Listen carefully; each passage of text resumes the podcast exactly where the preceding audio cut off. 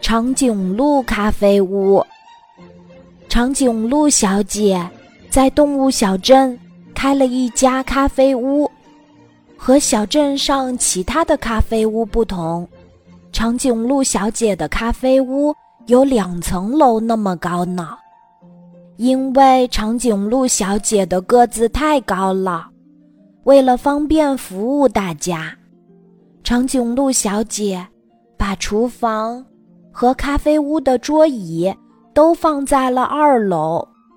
所有的顾客来到长颈鹿咖啡屋，都要先爬楼梯来到二楼，才可以喝到咖啡。啊！那一楼都空在那里吗？是的，长颈鹿小姐也没想好怎样把咖啡屋的一楼利用起来。每次喝咖啡都得爬楼梯，真不方便。长颈鹿小姐也觉得这样有点糟糕，于是她在咖啡屋的门口。挂上了一个信箱，上面写着“有奖征集好办法”。很快，整个动物小镇都知道了长颈鹿小姐的烦恼，大家都很想来出主意。第一个来为长颈鹿小姐出主意的是小花猫，它建议长颈鹿咖啡屋的一楼。可以做成一个电影院，小动物们可以在这里看电影。第二个给长颈鹿小姐出主意的是胖小猪，他觉得长颈鹿咖啡屋的一楼可以多放几个懒人沙发，大家可以躺在上面睡午觉。第三个给长颈鹿小姐出主意的是小狮子，他觉得长颈鹿咖啡屋的一楼可以变成健身房，大家都来这里锻炼身体。第四个来给长颈鹿小姐出主意的是小猴子，他觉得长颈鹿咖啡屋的一楼。更适合开一家图书馆。长颈鹿小姐觉得大家的意见都很不错，就高兴地邀请小花猫、胖小猪、小狮子，还有小猴子一起来聚聚。为了招待这些热心的顾客，长颈鹿小姐准备了好喝的咖啡。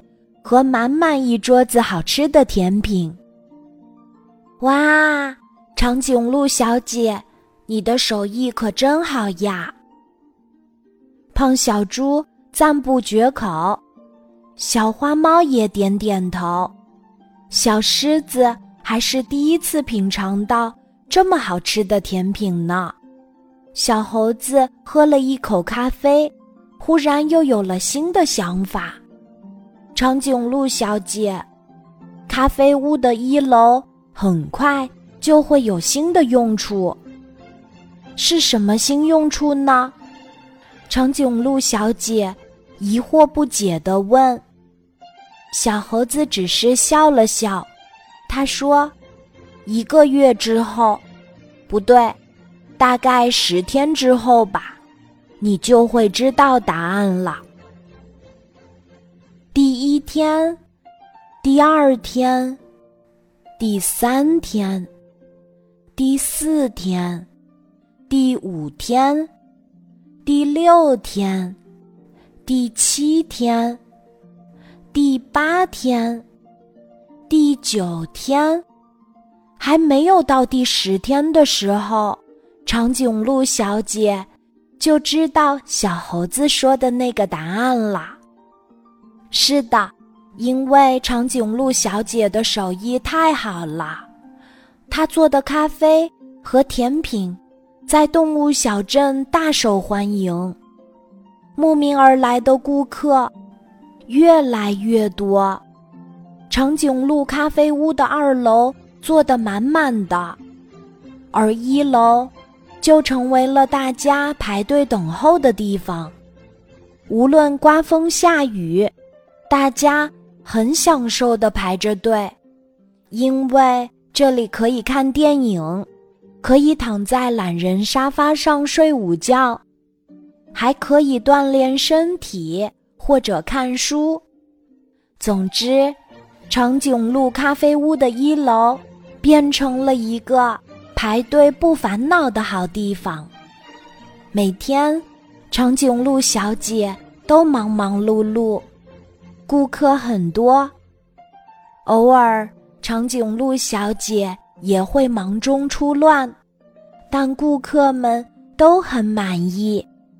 大家都说，长颈鹿咖啡屋不仅咖啡好喝，甜品好吃，就连等座位的时候都充满了乐趣。